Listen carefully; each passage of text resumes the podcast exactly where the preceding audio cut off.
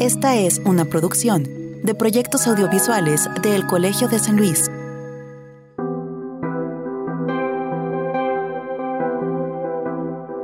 ¿Creen que es posible pensar en cualquier ámbito de nuestras sociedades sin ligarlo de una u otra forma a lo económico?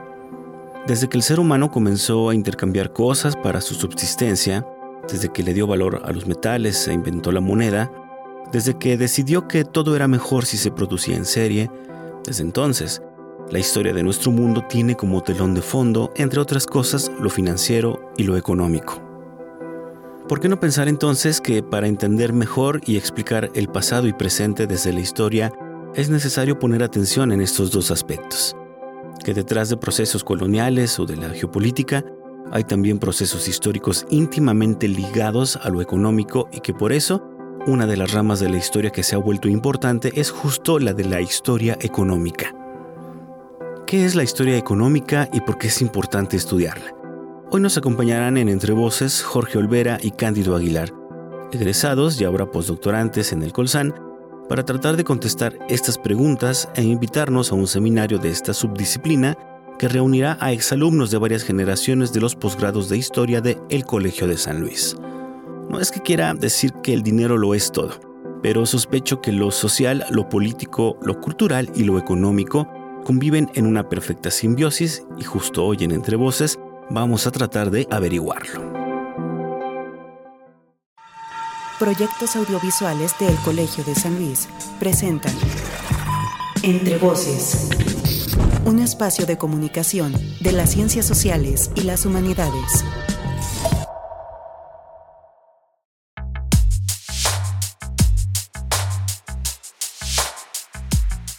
Bienvenidos y bienvenidas. Damos inicio a un episodio más de Entre Voces, un espacio para comunicar los aportes y la incidencia de las ciencias sociales y las humanidades producido por el Colegio de San Luis, Centro Público de Investigación del CONACYT.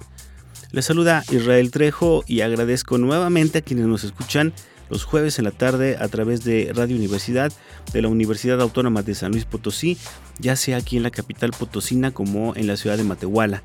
También gracias a quienes nos escuchan en línea o en plataformas digitales. Siempre lo menciono, pero con gusto les recuerdo, nos pueden encontrar en Spotify y también en Google Podcast. El podcast lo pueden buscar directamente en estas plataformas, teclearlo así como entre voces, o pueden ir también a las redes sociales del Colegio de San Luis o de Colsan Media en Instagram y Facebook y buscar pues los posts que están relacionados con Entre Voces y de ahí en adelante pues eh, claro que nos encantaría que nos siguieran o que se suscribieran a nuestros canales de podcast. El programa de historia del Colegio de San Luis, al igual que la institución en general, cumplió en el 2022 25 años de existencia. La maestría en historia, primer posgrado que abrió sus puertas en nuestro centro, inició también unos meses después y ya más recientemente el doctorado en historia se puso en marcha. Ya hemos hablado antes de, esto. La idea fundacional de El Colsan está ligada a la idea de profesionalizar la práctica historiográfica en nuestro estado, de darle sustento, método, un trasfondo crítico. En ese sentido, los mismos posgrados han sido espacios de intercambio para discutir los avances metodológicos de las diferentes ramas de la historia, incluyendo por supuesto el de la historia económica. Ahora, desde el programa de historia y bajo la iniciativa del Dr. Moisés Gámez, se ha organizado un seminario con egresados de los posgrados que hacen eh, trabajos de historia económica para discutir sobre los avances metodológicos de esta subdisciplina y activar una suerte de radar para saber cuáles son los temas históricos que se están trabajando desde lo económico para hablar de este seminario y en general eh, para comunicarle a ustedes, nuestros escuchas, la importancia y la valía de la historia económica, me acompañarán en cabina Jorge Olvera y Cándido Aguilar. ¿Quiénes son ellos? Pues para saberlo los invito a que escuchen ya ahora nuestra sección de Semblanza.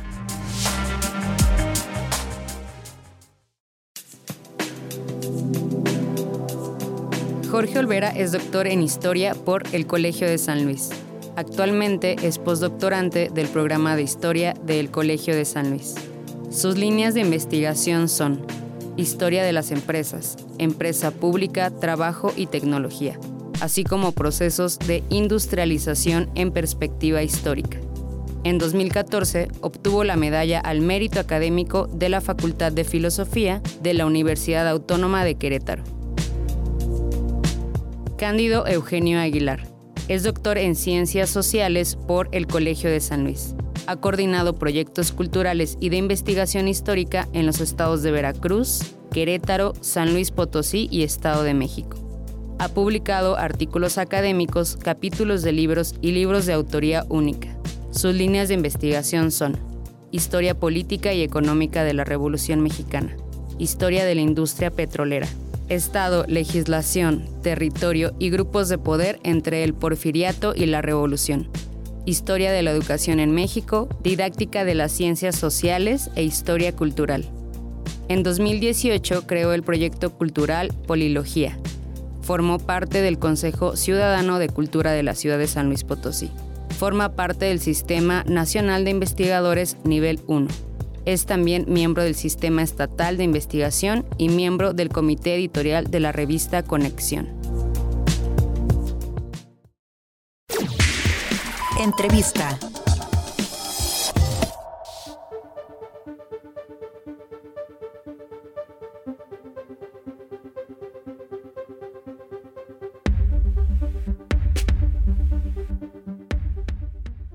Ya están ahora sí conmigo aquí en la cabina de Entre Voces, en la cabina del Colegio de San Luis, pues eh, dos egresados que ahora también están aquí, eh, que siguen formando parte de la comunidad del Colegio de San Luis eh, como postdoctorantes y que son parte de la organización de un seminario que se realizará la semana entrante, que se llama Seminario La Historia Económica tras el Colsan, un tema muy interesante y que además pues reúne precisamente a muchos exalumnos y egresados que hacen trabajos en torno a esta disciplina.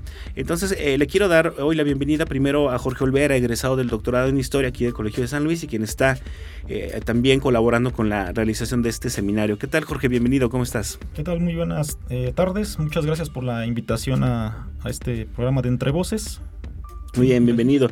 Y también alguien pues, que ya nos ha acompañado anteriormente aquí, me refiero a, a Cándido Aguilar, él es egresado del doctorado en Ciencias Sociales, pero bueno, eh, historiador, digamos, de, oficio Cándido, este, eh, y dedicado pues a, la historia del tema del petróleo en México. ¿Cómo estás? Bienvenido.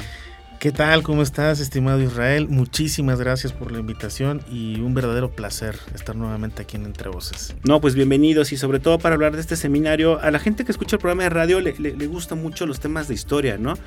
creo que en general a, toda la gente eh, tenemos este rasgo ¿no? de, atender un poco al pasado, eh, pero creo que, eh, tal vez nuestros radioescuchas tienen como una idea muy general o homogénea de lo que es la disciplina de la historia, ¿no? Esta parte como de hilar archivos, sacar información, datos, publicaciones, pero sí creo que sería pertinente un poco hablar de que la historia tiene pues estas diferentes eh, corrientes, ¿no? En este caso la, historia económica y creo que, sería bueno iniciar precisamente con la pregunta de qué es la historia económica, ¿no? O sea, de qué hablamos, de qué temas, periodos, etcétera, cuando nos referimos a, historia económica. Entonces, no sé, Jorge, si, si quieres este, comenzar con, con, esta pregunta, ¿no? Sí, claro.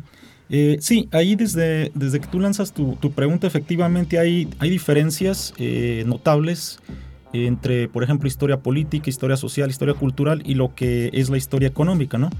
Eh, la historia económica, de hecho, tiene varias ramas o subdisciplinas.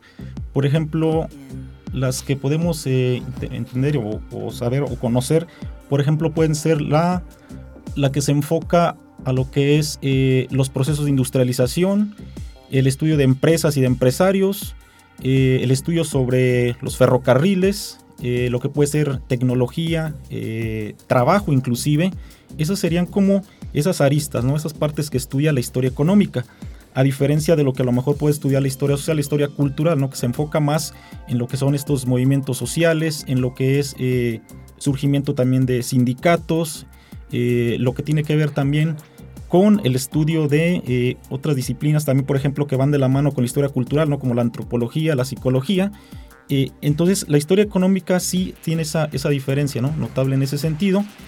Y como, como ciencia, como disciplina, en el caso de, México, pues llega o, va a llegar un poco tardía, ¿no? Incluso va a haber estudios pioneros eh, por ahí en la década de los 60, 70, incluso con un sesgo un tanto eh, marxista también. Y el estudio sobre las haciendas, ¿no? Principalmente sobre las haciendas. Y eso va a ir cambiando, va a ir transformándose a lo largo de las décadas. Por ejemplo, ya en la década del 90 ya es cuando se va a retomar dentro de la historia económica eh, lo que tiene que ver con estudios de empresa, empresarios y procesos de, industrialización. ¿no? Hay varios eh, historiadores que van a comenzar este, este cambio notable en, México, por ejemplo, eh, gente como Mario Ceruti, como Sandra Kunz, como Aurora Gómez Galvarriato, y en el caso de aquí de, San Luis Potosí, obviamente con el doctor Moisés Gámez, ¿no? quien obviamente va a trabajar eh, temas que tienen que ver con eh, minería, ¿no? Lo que es lo, que él señala o él refiere como mesa centro-norte, principalmente, ¿no? Entonces, en el caso de, aquí de lo que es Guanajuato, Zacatecas, San Luis Potosí, pues uno de los pioneros va a ser el, doctor eh, Moisés Gámez, ¿no? Entonces, con respecto a lo que es la, la, historia económica, existe también una diferencia en cuanto a métodos, ¿no? Aquí se utiliza mucho también lo que es el método cuantitativo, ¿no?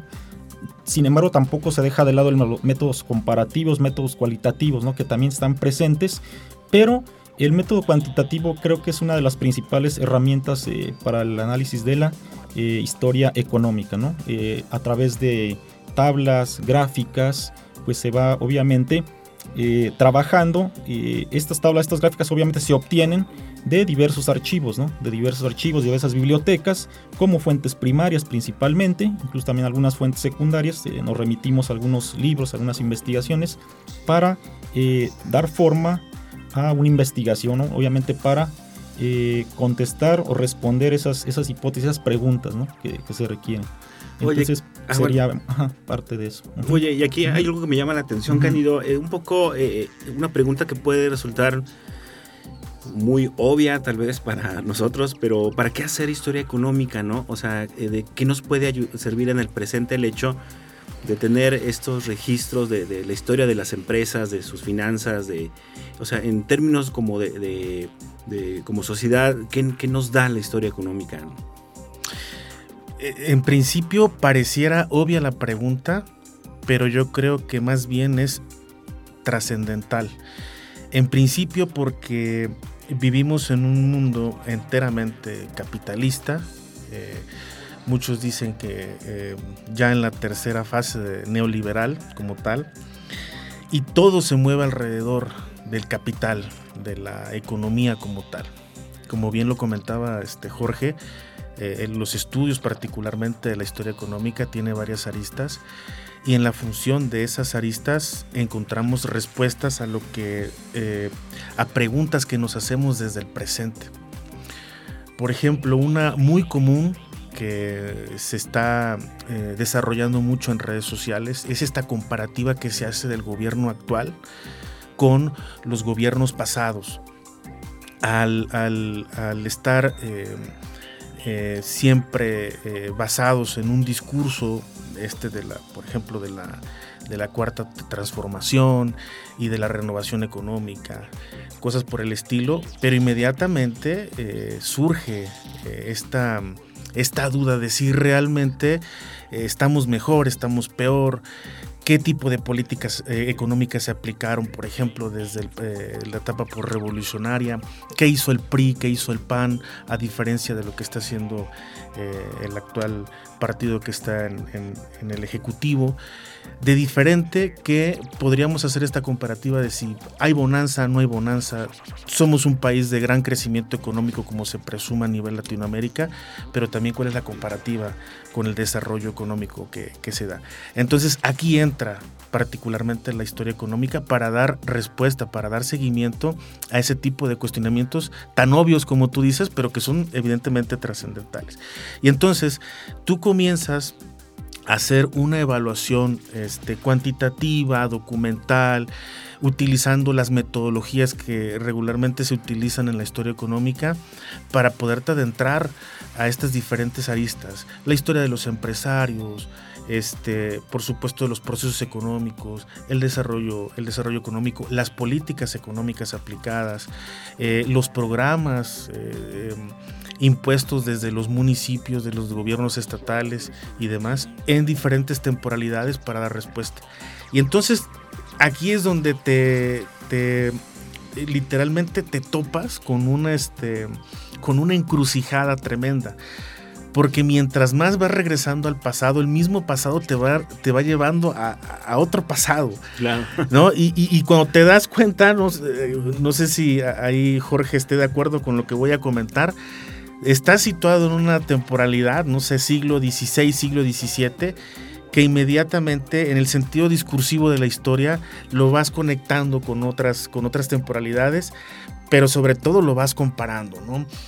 ¿Qué fue mejor en, términos de bonanza económica? ¿El gobierno de, Lázaro Cárdenas o del Manuel Ávila Camacho? ¿Por qué, se, ¿Por qué se le llama milagro mexicano a esta etapa donde se supone que hubo un gran crecimiento económico?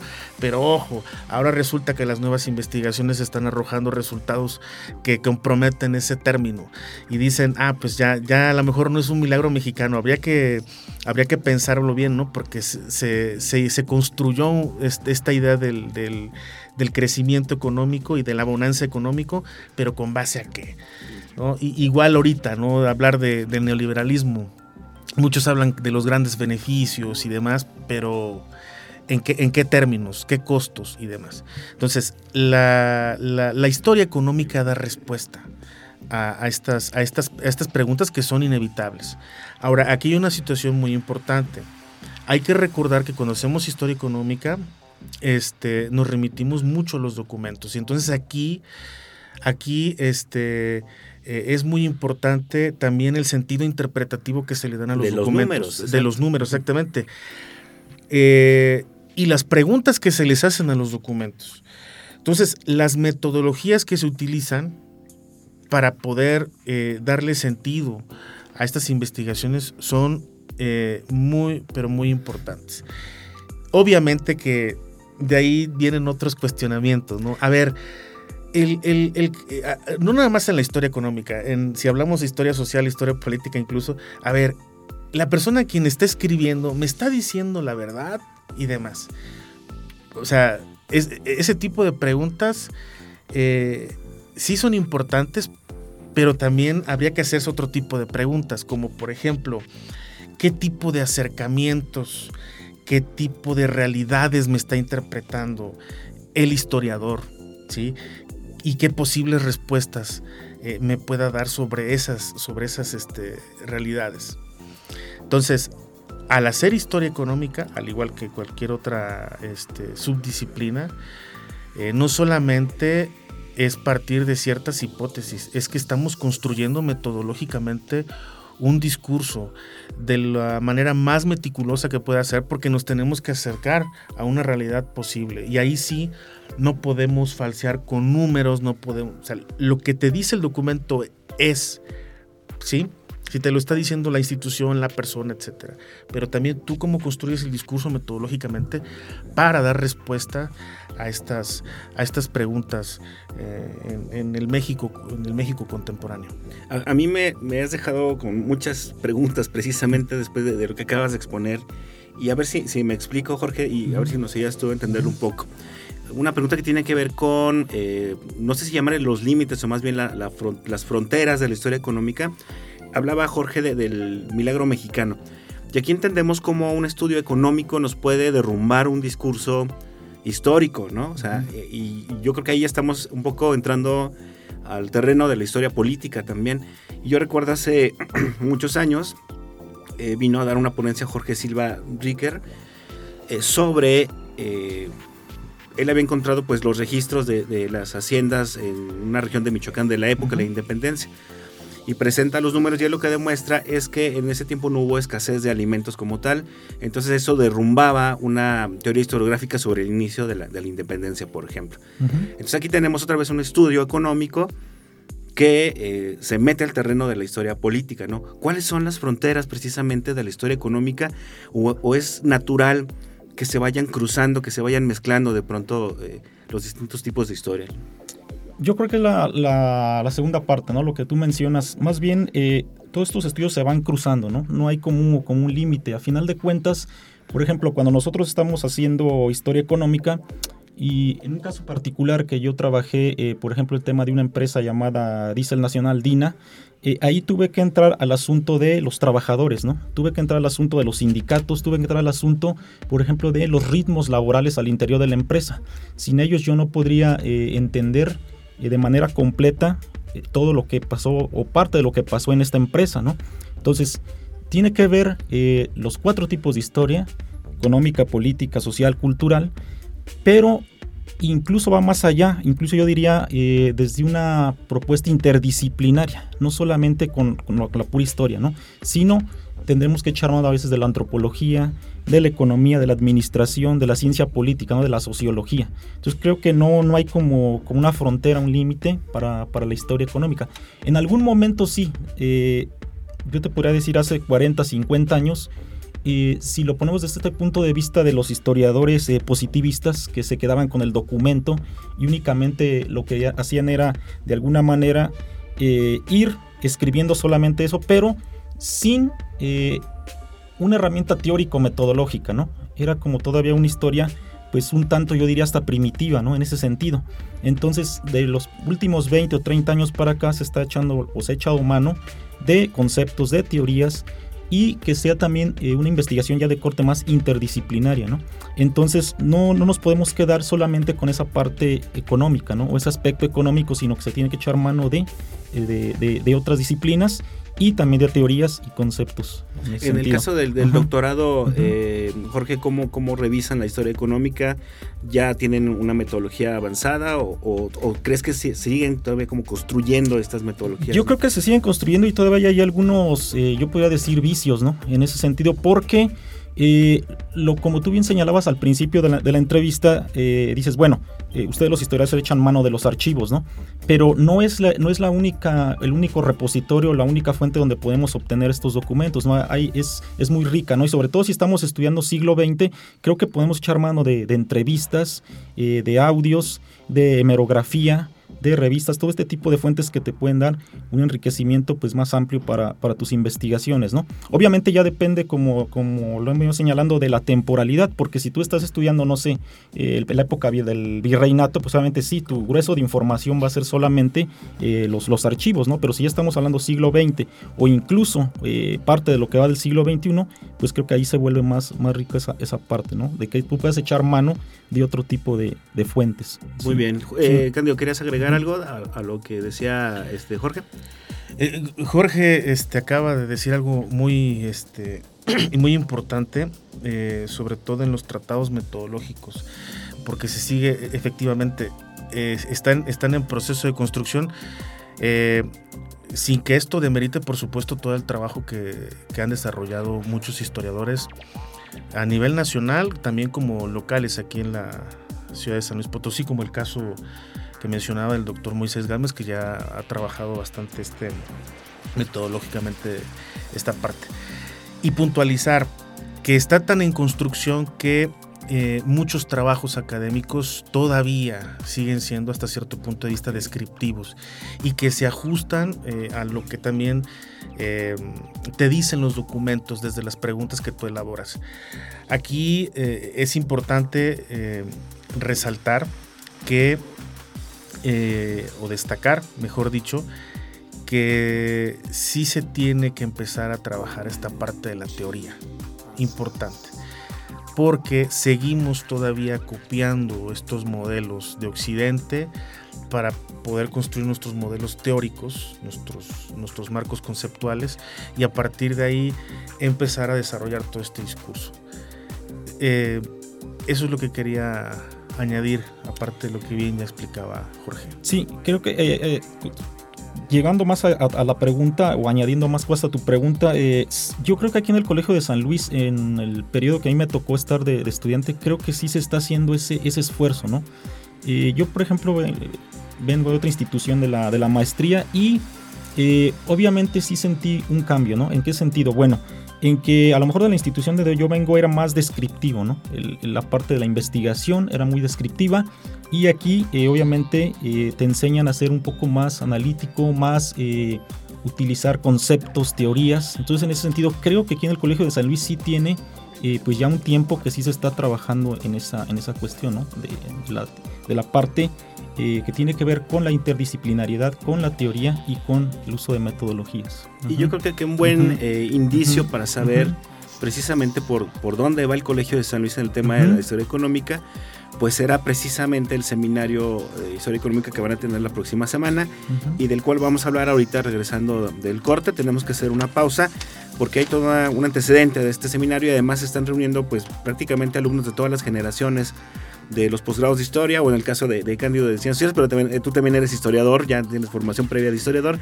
Eh, y, creo que, eh, un poco mencionando los temas que trabajan sus compañeros, a la gente le va a quedar más claro precisamente por dónde va el asunto de la, historia económica. Pero lo haremos regresando de nuestra pausa. No se vayan, nos acompañan Jorge Olvera y Cándido Aguilar, eh, postdoctorantes, los dos egresados del Colsan, eh, que están organizando, están ayudando a organizar este seminario, La historia económica tras el Colsan. No se vayan, ya regresamos. Esto es Entre Voces, un espacio para comunicar las ciencias sociales y las humanidades. En un minuto regresamos.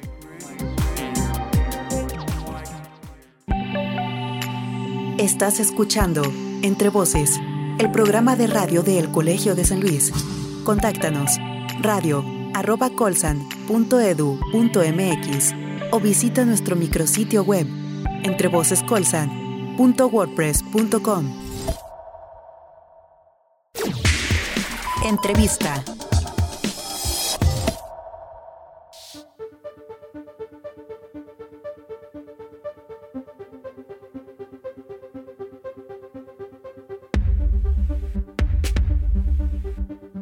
Estamos de regreso en Entre Voces, un espacio para comunicar las ciencias sociales y las humanidades, producido por el Colegio de San Luis, Centro Público de Investigación de El CONACID aquí en San Luis Potosí Capital. Mi nombre es Israel Trejo y agradezco nuevamente a todas las personas que nos escuchan los viernes, los jueves por la tarde, perdón, en las frecuencias de Radio Universidad de FM en San Luis Potosí y también en la ciudad de Matehuala. También gracias a quienes escuchan las retransmisiones que tenemos los viernes por la mañana a través de la radio del Colmich, estación en línea del Colegio de Michoacán y evidentemente también agradezco a quienes nos escuchan y nos ayudan a compartir estos contenidos cuando los colocamos ya en plataformas digitales. Les recuerdo que nos pueden encontrar en Spotify y en Google eh, Podcast. Lo quiero invitar también a que visite las redes sociales del área de proyectos audiovisuales del Colegio eh, de San Luis. Nos pueden encontrar en Facebook y en Instagram como Colsan Media.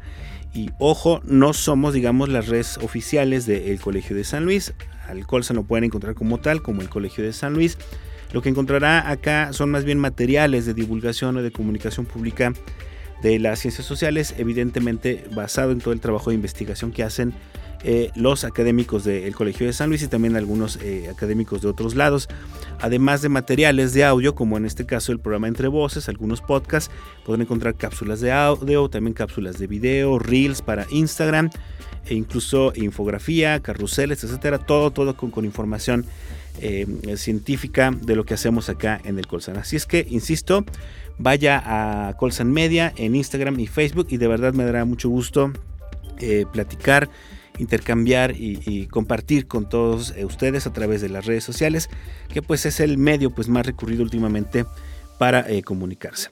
Hoy estamos hablando sobre un tema sumamente importante, eh, que supongo a mucha gente le preocupa, pero evidentemente siempre es bueno tener información certera a la mano precisamente para poder formarnos un mejor criterio sobre los escenarios posibles, pero también sobre las decisiones que se toman en torno a estos temas o a estos escenarios. Y en este caso estamos hablando del agua en San Luis Potosí, estamos hablando sobre eh, la sequía en San Luis Potosí o en general sobre los fenómenos eh, de sequía, pues también en un contexto donde acaba de pasar el Día eh, Mundial del Agua y creo que, es bueno aprovechar de pronto el reflector que tienen todos estos temas para insertar por ahí estas cuestiones en la agenda de todos nosotros, a pesar de que el agua es un tema que está constantemente ahí, ¿no? Nos acompaña Juan Alberto Velázquez, él es eh, investigador aquí del Colsan, Cátedra CONACIT, adscrito al programa de Agua y Sociedad, y también nos acompaña Rodrigo Dávila Ortiz, él es estudiante del doctorado en Geociencias Aplicadas del IPCIT.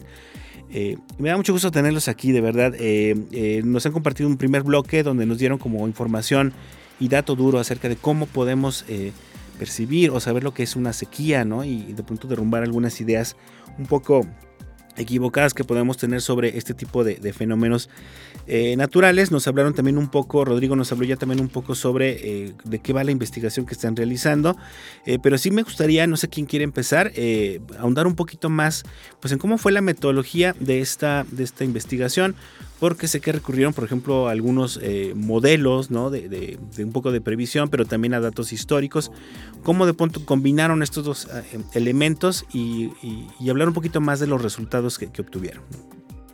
Como mencionó Rodrigo, eh, nosotros lo que hicimos fue, un, digamos, un estudio eh, desde la climatología. Eh, bueno, con climatología histórica y con proyecciones a futuro. ¿Cómo se obtienen estas proyecciones a futuro? Bueno, lo que se hace es que hay diversos grupos de investigación que trabajan con modelos de la atmósfera estos, eh, digamos, modelos consideran diversas hipótesis de cómo trabaja eh, los sistemas eh, atmosféricos. Y bueno, pensando o, bajo la hipótesis de que habrá cambios en la temperatura debido a la concentración de gases de efecto invernadero, que bueno, lo que hacen es que cuando llega la radiación del Sol a la superficie terrestre, eh, la retienen estos gases. Entonces, por lo tanto, hay un aumento de la temperatura o habrá, se prevé, eh, un aumento de la temperatura promedio a nivel global y esto va a cambiar muchas cosas. Va a cambiar, por ejemplo, los patrones de precipitación. Entonces, cuando se cambian los patrones de precipitación, eh, nosotros decidimos investigar, bueno, ¿qué pasaría con eh, la frecuencia de las sequías. Habrá eventos más severos eh, o no. Y pues lo que hicimos fue eh, hacer estos análisis de las variables climáticas con estas proyecciones de precipitación de aquí a, de tiempo presente al, al año 2100. Las comparamos con lo que ha pasado en el periodo histórico y pues eh, como mencionaba Rodrigo, eh, vimos que los patrones de precipitación pues cambian de una región climática a otra en México. Eh, nosotros vemos en nuestros resultados que la frecuencia de las sequías, bueno, sí, hasta nos sorprendió un poco porque yo hubiera pensado que sería la parte árida, la parte del norte de México, la que tendría un aumento en la frecuencia y en la severidad de las sequías. Pero pues nuestros resultados muestran que es más bien la parte de la costa del Pacífico, el sureste, la península de Yucatán, eh, parte de la península de Baja California, las que tendrían, digamos, un aumento significativo en, lo que es este, los problemas de sequía. Aumentaría en todo el país, son nuestros resultados, pero sin embargo, esta parte de México, la que es más húmeda, la que es más lluviosa, es la que podría tener más problemas en el futuro. Y bueno, esta es solamente la parte, digamos, del análisis de los datos climáticos, la que estamos eh, trabajando actualmente. Eh, sin embargo, pues también tenemos que averiguar cómo afectaría a la población, eh, bueno, y, afecta en diversos grados. Eso ya depende pues de las condiciones socioeconómicas en las que viven actualmente y las que podrían vivir en el futuro. Ya es un, ahí ya estamos hablando de, evaluación de riesgos, por ejemplo. Aquí me parece muy, importante esto que menciona Alberto, Rodrigo, ¿no? Y creo que regresamos un poco a lo que hablábamos al principio, como esta idea que tenemos sobre las sequías, ¿no? De que ocurren únicamente en zonas áridas. Sus resultados dicen que, las sequías más severas ahora tendrán lugar en zonas húmedas y por ejemplo a nivel política estamos viendo muchos proyectos o algunos proyectos en México, estoy hablando particularmente el Monterrey 6 por ejemplo, que la idea que maneja es nos vamos a llevar agua del Pánuco a Monterrey porque ya hay mucha agua. ¿No? O sea, que entra en juego ahora aquí con los datos que ustedes obtuvieron, donde de pronto prevén que precisamente las mayores sequías van a ocurrir en estas zonas donde habitualmente creemos que hay agua en exceso incluso, ¿no? Sí, bueno, pues de entrada decir que la sequía pues es un problema muy complejo. Es un problema muy complejo y en este caso eh, pues involucra muchas dimensiones y muchos actores. Ahora que menciona el Monterrey 6, viene a mi memoria una investigación que previamente hicimos, donde se evalúa los potenciales efectos de cambio climático en una región del Pánuco, que es aquí la cuenca del río Gallinas y la del río Valles, aquí en, la Huasteca Potosina. Y lo que encontramos es que se proyectan bajo estos escenarios de, de, altas concentraciones de efecto invernadero en, en, esas zonas, pues encontramos pues un increíble, no solo, no solo una, una disminución en, la, en el régimen de precipitación, sino que estos datos los usamos para alimentar modelos hidrológicos y también por consecuencia encontramos que potencialmente podría haber la presencia de sequías hidrológicas en estas cuencas. Entonces, pues eh, son zonas que como usted menciona, da la idea de que pues hay exuberancia, hay, hay agua, hay recurso, pero sin embargo se ha estudiado ampliamente esas zonas y se ha encontrado un alto grado de vulnerabilidad ante la presencia de estos eventos extremos como lo son las sequías. Entonces sería una mala idea, Alberto, de entrada, eh, sostener esto de que, que, es un viable llevarse agua de lugares donde supuestamente hay a otras regiones, ¿no? Sí, claro, es este, pues una idea que se tiene de que pues para paliar el asunto, bueno, en este caso de escasez de agua en una ciudad como Monterrey, se busca pues traer agua de, regiones muy lejanas con consecuencias pues muy graves para la gente que vive en esas zonas donde se va a llevar el agua. O sea, habría cambios irremediables, cambios eh, que alterarían hasta el mismo microclima de la zona, cambiarían los patrones de precipitación. Por supuesto que, que habría una competencia desigual entre la gente que tiene, o la ciudad que tiene el poder económico, industrial, como en Monterrey, contra las comunidades, por ejemplo, campesinas de, que toman agua de estos ríos. Y, bueno, todo esto es, digamos que un indicador pues, de cómo se quiere atacar los problemas de escasez de agua. Primero se, este, se buscan eh, eh, culpables meteorológicos, se busca eh, decir que es la sequía la que tiene la causa de que no haya agua en las ciudades, este, en zonas áridas, en las ciudades industriales, pero también se quiere buscar soluciones, digamos, que no resuelven el problema de gestión de fondo, soluciones que buscan solamente paliar de manera inmediata con las consecuencias de, pues, una mala gestión del agua. Eh, también nosotros hicimos un, un análisis eh, pues no sé si, si recuerdas que el año pasado hubo una crisis de agua muy mediatizada en Monterrey. Monterrey, claro, que se bombardearon las nubes. Sí, es un temazo. sí, sí, exacto. Este, por ejemplo, no sé si puedas abundar en, el tema. Sí, bueno, el caso de Monterrey es particular porque pues es un ejemplo más de cómo se utiliza la sequía, ese cambio climático como un discurso político. Al final de cuentas, eh, pues en temas de escasez la sequía meteorológica es una parte más, un componente más de esta problemática que involucra otros factores como la mala gestión, una infraestructura deficiente, etc.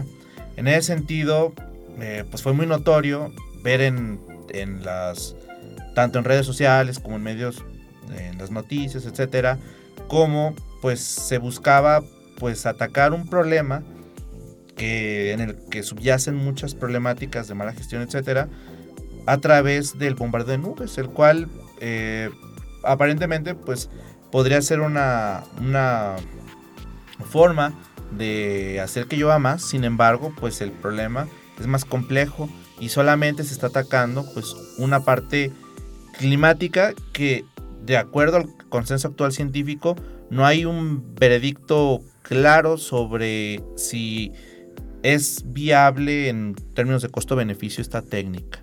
¿sí? Entonces, pues bueno, eh, también llama la atención que actualmente contamos con un instrumento que es el monitor de sequías, el cual me parece se puso en marcha a partir del evento de sequía que menciona Alberto de 2011-2012.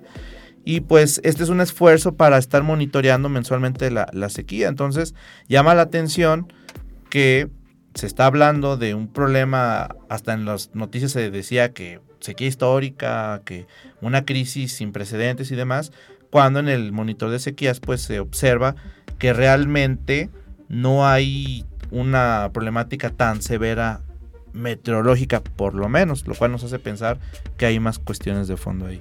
Esto es importantísimo, Alberto, lo que está mencionando Rodrigo, ¿no? Eh, los fenómenos naturales, como chivos expiatorios, ¿no? De, decisiones eh, políticas, ¿no? Creo que se transforma desde la, desde la, el enfoque de los riesgos o del riesgo, es algo que sucede constantemente, ¿no? O sea, el enemigo es la naturaleza no la manera en cómo nos relacionamos con ella, ¿no? De fondo. Y algo parecido está sucediendo ahora en San Luis, ¿no? Se nos acaba de avisar que viene un periodo fuerte de sequía y empiezan a tomar eh, decisiones que vamos a expropiar pozos o vamos a empezar a explorar para acabar otros. O sea, sobre explotar el acuífero en eh, pos, eh, digamos, de, de, mitigar el impacto de la sequía. Cuando de fondo tal vez pueda haber otras, otras causas, ¿no? Una industria que gasta mucha agua, zonas residenciales que 24/7 están constantemente llenando albercas, regando pasto, etcétera, ¿no? Esto es un reflejo de, un poco de, de, un discurso global, ¿no, Alberto? O sea, esto no es nada más en México, sino pasa en, en todo el mundo, ¿no? Sí, es este, pues muy evidente como de repente eh, hay noticias que nos dicen es que estamos llegando al día cero en que se nos va a acabar el agua y entonces ya no vamos a saber qué, qué va a pasar. Bueno, pues el agua sigue ahí. Finalmente eh, lo, que, lo que está mal pues es el, modelo de gestión. Eh, por ejemplo, lo que mencionas en San Luis Potosí, estaba revisando que, que en este momento, según el monitor de sequía que, del que habla Rodrigo, eh, no, no hay sequía meteorológica eh, actualmente y que se prevé que en los próximos meses, bueno, también está relacionado con otros fenómenos, por ejemplo, como el niño, que cuando hay fenómeno del niño este, son periodos muy secos en México, pero no se prevé que haya evento del niño en los próximos meses. Entonces se habla pues de un problema de sequía que afectará la ciudad de San Luis Potosí, pero pienso que es más un problema de escasez. Eh, la infraestructura pues tiene muchos problemas. De mala gestión tal vez. Y de, mala, gestión también. claro, claro, la escasez viene por la, por la mala gestión. Y, pues este, vemos que la infraestructura es deficiente. Eh, el acueducto que trae agua desde el, Realito hacia la ciudad de San Luis Potosí, pues cada rato tiene problemas. Este, y la misma infraestructura aquí en, la ciudad pues tiene muchísimas fugas. O sea, estamos trayendo agua de muy lejos, la inyectamos a la red y se fuga el 40% de esa agua que no llega a, pues, las casas. Entonces, lo que se buscan son soluciones inmediatas. Vamos a abrir más pozos y vamos a, racionar el agua y, te toca a ti vigilar que, no se desperdicie en tu casa y, cierra la llave. Pues, y muchas veces pues dicen cierra la llave, pero no llega el agua. O sea, por más que, aunque la abras, pues el agua no sale.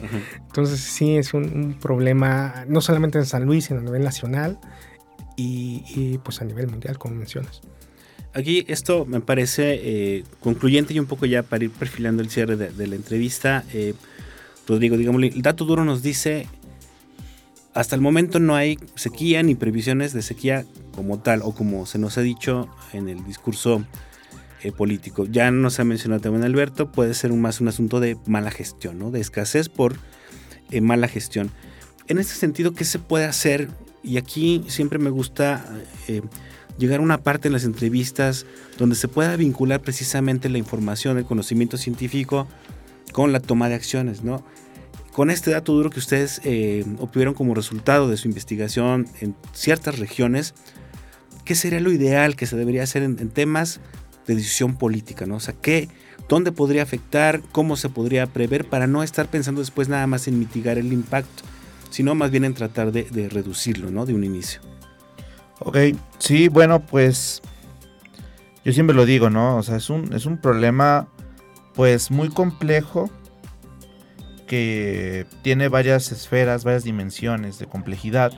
Entonces, de primera instancia, se tiene que estudiar, ¿sí? Se tiene que mejorar la instrumentación que con la contamos en México. Actualmente pues tenemos estos instrumentos como el monitor y demás. Sin embargo pues la red de estaciones y de radares y demás se tiene que mejorar la instrumentación. Ahora también pensando en algunas directrices este, específicas pues bueno mejorar la gestión de recursos en la cuestión de, de política pública por ejemplo, con tarifas adecuadas, restricciones de volumen, subsidios a tecnologías verdes, la detención y la detección de, las tomas ilícitas, por ejemplo, mejorar pues la red de suministro. Ciudades como México, Monterrey, 30-40% de pérdidas por fugas, pues es algo insostenible. También eh, identifico, a raíz de lo que he estado revisando y demás, pues eh, un potencial que hay en la cuestión de de viéndolo a escalas pues ya un poco más locales, ¿no? Hay diversas este, prácticas que toman a nivel local, por ejemplo, como la rotación de cultivos resistentes a la escasez de agua, por ejemplo.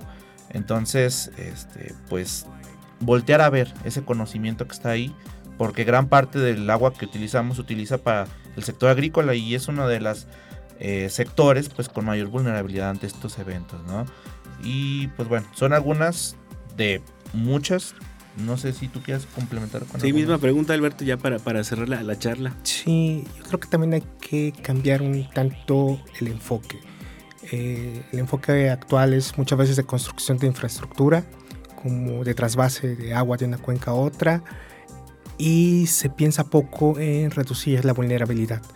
Eh, pienso que atacar ese problema de reducir la vulnerabilidad eh, puede ayudar, no solamente en el medio rural, en el medio urbano, a que pues, la gente no tenga que eh, pues, este, sufrir esta escasez de agua. Y pues algo que, yo pienso también que, se debe hacer es eh, hacer este, este, esta liga entre, por ejemplo, los estudios, eh, digamos, técnicos, de ciencias experimentales, con eh, los estudios y las propuestas de las ciencias sociales. Yo pienso que esta interacción entre estos dos campos de la ciencia pues puede ayudar mucho eh, eh, pues a plantear soluciones a estos problemas de, crisis del agua, de escasez del agua. Y hay que decirlo también abiertamente, ¿no? Lo mencionaban al inicio un poco, presupuesto para la investigación científica y para vincular este conocimiento también a la toma de decisiones políticas porque pues sabemos que hay estas grandes cumbres este, mundiales de cambio climático, pero cuando esos discursos quieren escurrir a la toma de decisiones políticas, pues a veces no llegan o se les exige de más, por ejemplo, países en desarrollo en lugar de países de, primer mundo, como se le dice, etcétera, ¿no? O sea, es importante esta parte también del presupuesto para investigación científica y para vincular este conocimiento a la toma de decisiones. Pero bueno, eh, seguramente será un tema que, va a seguir. Em, yo les quiero agradecer que, hayan venido pues, a platicar eh, para todos nuestros radioescuchas y para que puedan tener esta información y forjarse un criterio propio en torno a estos discursos políticos, en torno al agua, a la escasez y a la sequía que van a estar por ahí girando bastante, pero de verdad eh, creo que la charla de hoy ha sido muy enriquecedora y muy interesante pues para mí y supongo que también para todos quienes nos están escuchando en Entre Voces. Y pues muchas gracias Rodrigo por, por visitarnos. Espero que no sea la, la última vez que vengas por acá al Colegio de San Luis a, charlar sobre estos temas. No, al contrario, muchas gracias por la invitación. Un placer estar aquí. Alberto, también muchas gracias. Eh, tú eres aquí de la casa, seguramente te estaré dando más lata de pronto para hacer algunos otros proyectos de, de, comunicación con este tema de la sequía. Pero muchas gracias por venir a esta entrevista. Muchas gracias, Israel. Y bueno, a mí no me resta más que eh, concluir esta entrevista y también despedir la emisión de, esta tarde, invitarlos a que nos sigan escuchando tanto en Radio Universidad como en la red del Colmich, en las plataformas eh, digitales, que visiten nuestras redes sociales, Colsan Media en Facebook y en Instagram. Eh, los dejo hasta una próxima semana. Mi nombre es Israel Trejo. Nos vemos en el próximo Entre Voces.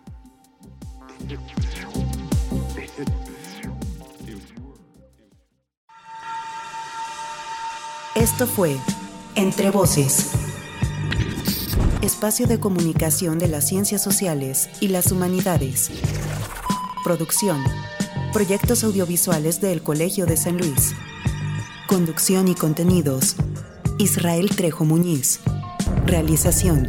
Lucero Negrete Espino.